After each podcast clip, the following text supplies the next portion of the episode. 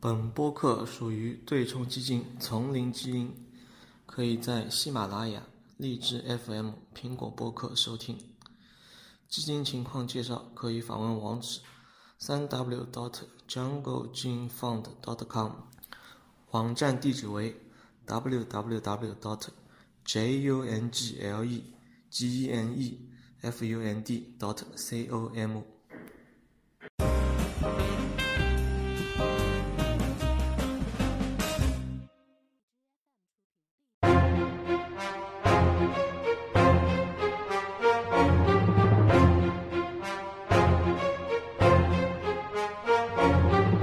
最近沙特油田被炸了，嗯，然后新闻蛮大的。是，炸完之后呢，关键是这个是是周末的事情嘛？好像是礼拜六的时候吧？对，然后周一的话，就看到布伦特原油涨了百分之十九，嗯，然，后上海石油期货已经是涨停了。是是，对，呃，这是理由为为什么就是说是沙特被炸了之后就会让这个油价疯狂上涨呢？嗯，当中会引起这么大的波动呢？那得说到它叫做阿布盖格这个油田啊，或者说这个加加硝加工厂，它是所谓世界最大的原油加加工厂，嗯嗯。然后它好像说是，呃，有百分之五的一个原油的一个全全世界原油的百分之五的一个产量在那边，嗯。所以说对于全世界产量的话非常的大，也非常的震惊，而且这次的话，袭击的这个方式也非常的前无古古人吧，无人机，啊、无有无人机对吧？然后，然后就是发动了这次的袭击。刚才我看到新闻说，啊、沙特已经在现现场已经拿出了无人机的残骸，可能当时还记录了几架嘛。然后说是证实是伊朗的叫三角三角洲翼啊无人机去袭击的。那到底是谁来袭击的话，我觉得也没有什么大的意义了。现在来看啊，就是主要来看的话，的确沙特的话，这个袭击的这个事情呢，会导致原油价格大幅上涨。嗯而且不仅是原油，包括黄金啊，包括各方面的货币的啊，他们那边 也都有很大的一个波动和波幅。那么事实上来说的话，呃，为什么说原油的价格会波动那么剧烈？因为呢，沙特是呃世界呃原油出口前三国吧，嗯排名前前前三吧，对吧？嗯所以说它的一个原油的话是非常的重要的。那么为什么说原油价格暴涨，那会拉动其他，比如说黄金啊，其他一些货币的一些呃一些的一个一些的变动，包括说一些避险的资避避避避险的资产的一个变动，这是我觉得比较重要的一点。那对于未来的话，可能可能原油的话会有怎样的价格波动，然后未来的话会发生什么什么事情，我觉得还是比较有重要去讨论一下的，是吧？对，因为我看到一个新闻，就是说，就是沙特希望把油价变得低，嗯嗯。呃，原因是因为油价如果是过高的话，它的竞争对手会变多，嗯比如说页岩油，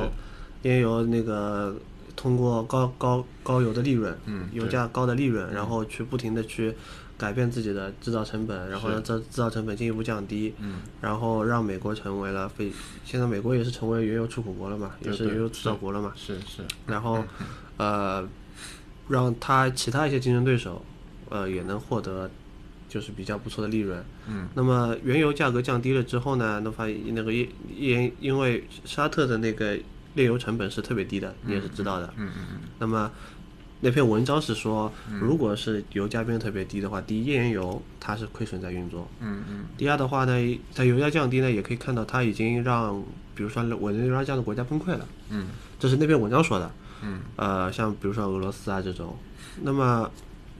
事实是否是如此呢？是不是沙特是希望把这个油价变得低，变低啊所以说呃油油价变低，所以说才会那样？嗯，你这有点阴谋论的概念了。不不不管到底是伊朗还是沙特还是美国，他们背后的是谁主使这个这个袭击啊？但是事实上是这样的，首先，沙特自己呢是目前来说的话，他还希望油价做高的，因为他目前他在不断的减减产，就是为了能够把油价做高，他自己在在减减产，嗯，对吧？然后第二呢，因为他自己的国内它的一个财政的政策的支出很大，嗯而而原油的话，是它占了所有的 GDP 大概在百分之八十以上，所以说它必须得通过做高油价，大概在八八十美元左右，它才能把自己的财财政政策导致不亏损。嗯所以说它没有太大的理由在目前来说去做低这个油价的，对吧？嗯。包括说委内瑞拉，包括说美国的话，事实上来说，呃，他们都有一个平衡了，就是说沙特的确是炼油的成本比较低的，对吧？大概是大致如果平算算下，大概是在二三十美元左右的样子啊，可能还会再嗯那篇文章写的是十到十五美元，这个是呃，当然你还算下前期的开采成本，就是说啊。你造这个油田你也有成本成本的嘛，不是说我每采多少升对就多少成成本，这是可微成本嘛，后面还有一个固定成成本嘛，对吧？然后完了之后，当然你像俄罗斯啊，像美国目前还都在呃有很高，目前是美国是第一原油的一个。产呃生生产国对吧？它你刚说到有有有页页油，页油的话，的确目前的成本还是蛮高的，还是还是蛮高的。我们算过，我们就是估算过，大概是在四十美元左右的样子，四十美元左右的样子，对，没错。所以说，呃呃，所以说的话，目前来说的话，如果说呃它现在的出口如果受到受到限限制的话，的确能把油价做高，而且还能慢慢慢的靠近沙特所目标的八十美元的样样子。嗯，所以说你这样看说，啊，沙特也也也有它，也有它自己袭击自己的这这这这个动动东西在里面，但是懂我意思吗？袭击是自己袭击自己不太可能嘛，因为 沙特是逊尼派嘛，伊朗是什叶派嘛，啊，就这个说什叶派好啊，就是因为他伊伊伊斯兰两个派别不是水火不容的嘛，是是。它它实际是另外一个派别的，所以说我看那篇文章写的还是、不能说是阴谋论吧，的确有点阴谋论的意思在里面，嗯但是我觉得是有一定的那个理由在的嘛，因为沙特的话一直是想垄断石油市场的嘛，但目前来看的话，呃，高油价是一把双刃剑嘛，高油价可以好处是它可以让它自己的财政。啊，政府财政支出变成变得平衡，嗯，那么缺点是这高利润的话，也会让自己的竞争对手，然后可以通过利润来进行研发，呃，可以让自己的产油成本降低，其实是一把双刃剑，这是我认为的。嗯嗯嗯嗯。那么为什么就是那问第二个问题就来了，就是为什么油价变涨上涨了之后，为什么呃，就像你刚才说的，为什么嗯，冲击那么多的金融金融市市场是吧？对为什么包括避险资产啊都会对。包括黄金啊，呃，是这样，就是说油价呢是非常重要的原材料价格，对。油价价格是也是非常重要的期货价格，也就是说，期货交易事实上期货交易百分之四十都来自于原原原油，嗯，所以说油价是非常非常重要的。也就是说，如果说你原油价格大幅度提升，就会进一步的去拉高你原材料的价格，这是就是有有个效效应的，就是说原油价格提高了，我可能对应的一些钢材啊，可能也会进一步的提升，但是但是不不一定是同比例的，因为我原材料价格提提升了嘛，那原材料价格提升会会导致整个的商品的一个价格也会进一步提升，对这是一层层往下走走走走的嘛。嗯，商品商品价格提升的时候，会进一步的会拉高整整个的国家或者是全全世界的一个 CPI。嗯，然后如果说你当时你现在比如说在像像像像在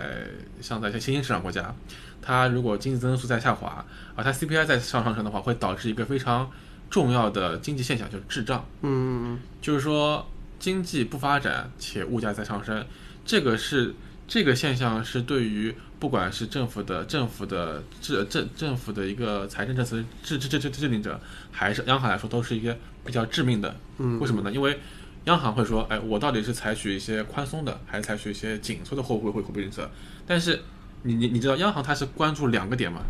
第一个是价价价格，第二个价第二个是经济增增增长。如果我说我采用宽宽松的，那会进一步把价格给提高，所以通货膨胀率进进一步的去受到嗯，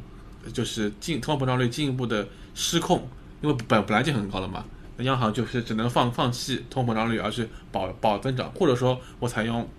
紧紧缩货币政策，而我的物价会稳定，但是我的经济增长却却却萎萎萎萎萎缩了。所以说，原油价格上涨是个非常非常呃重要的点，所以会进一步，因为随着看未来的情况，如果说它涨到一百美元，涨到两百两百一一一一一一百多美元的话，就进一步会导致这整个的滞胀的发生，进一步会拉低全球的一个经济增增长，所以说会进一步的会看到到原油价格一上升的话，会导致整个的黄金啊之类的会有。那问题是为什么前那有一个问题就是为什么前几年油价那么高却没有发生这样的情况呢？有啊，那你要得看高到哪个程度。比方这张图，这个 橘色的话是油价，那个绿色的话是美国的 GDP 的增增增速。那在大概在二零零七年、二零零八年头吧，油价涨涨到最高是一百五、一百四十几。嗯，然后再过大概过段时间之后，过了一年不到时间吧，然后美国的 GDP 增速会一下子就跌到了就跌到了将近负的百分之三左右百分之。三左左右。所以说这是个非常不好的现现象，不管对于哪个国家而言，高高高油价叫超高油价，不是说那种什么七八十美元，七八美元的话其实还是可以的。那这边大概涨到大概这边又一波涨到大概一百多的话，这边也也也也有一个 GDP 增速的下下滑，但是不是特别的明显。就是说超高的油价会导致它的物价的一个上上升。那如果说那个那个时候它经济不是很好的话，会导致滞胀。滞胀的话是所有的管理层、所所有的管管理者、所有的央行行长所不不不不太愿意去看看看看到的，所以就进一步会造造成它金金价。就是金价的波动啊，包括股股股市这的波动啊，会这样子一个现象的发生。所以说，目前来看的话，它的这个油田可能啊还没有达到说当时那那样的一个剧烈的波动情况。不，所以不不不不不管是它目前的油油价，还是目前的金价，都觉得说，哎，可能在沙特在未来的一个月或者多少时间，它能慢慢的恢复这个这个产能，那么油价也会稍微在一个比较稳定的价价价价价格上吧。那那其实现在目前来说，中东的局势其实不是很稳定。嗯，是那么今天是今天美联储也发消息了，说是要降息。是，降息的话，是因为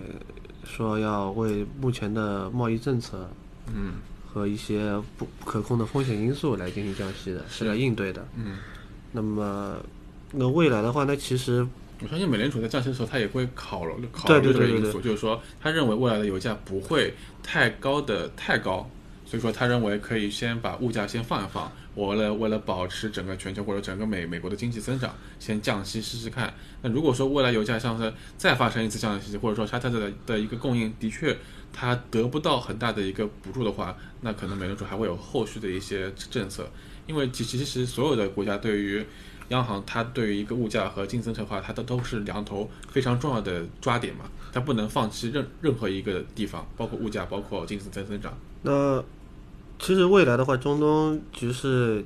并不是非常对，稳定。呃，并不是非常稳定，甚至会有一种越来越乱的感觉。嗯，呃，所以说未来油价的话，应该会怎么走呢？是会接着往上涨吗？因为你看今天炸这个油田，对吧？明天嗯又炸那个油田，无人机又是一个非常，对吧？难以难以捕捉的东西，所以说这个也不太好说。呃，从就是理想的世界来说，长远来看，我是说未来的五年、十年来看，油价只只能说只能是越来越低，因为我我们看，比方说像页页岩油，页岩油的话，它目前的最低开采成本是在二十几美元左左右了，嗯所以说随着五时间的慢慢在推移，可能开采成本会越来越越来越低，那么量多了，需求就这么点，那只能导致这个价格慢慢的下下下降，除非说。我某个国家说，我进一步的减减减产，像欧佩克，像欧佩克加，它进一步减减产，才能把油价支撑在目前这个环境下。所以说，要想再回到，比方说一百多的美元，呃，一百多美元的油价价格的话，不太可能。可能性不高，除非再来来那么两两两次、三次这样的袭袭击活动，对吧？所以说，长远来看，五年、十年之后，油价可能会稳，肯定会有大概维持维维维维维持对啊在，现而且有这个状态。而且页岩油就不就算欧佩克减产了，页岩油对，这是美国民企啊，美国也不会控制这个产量的。嗯，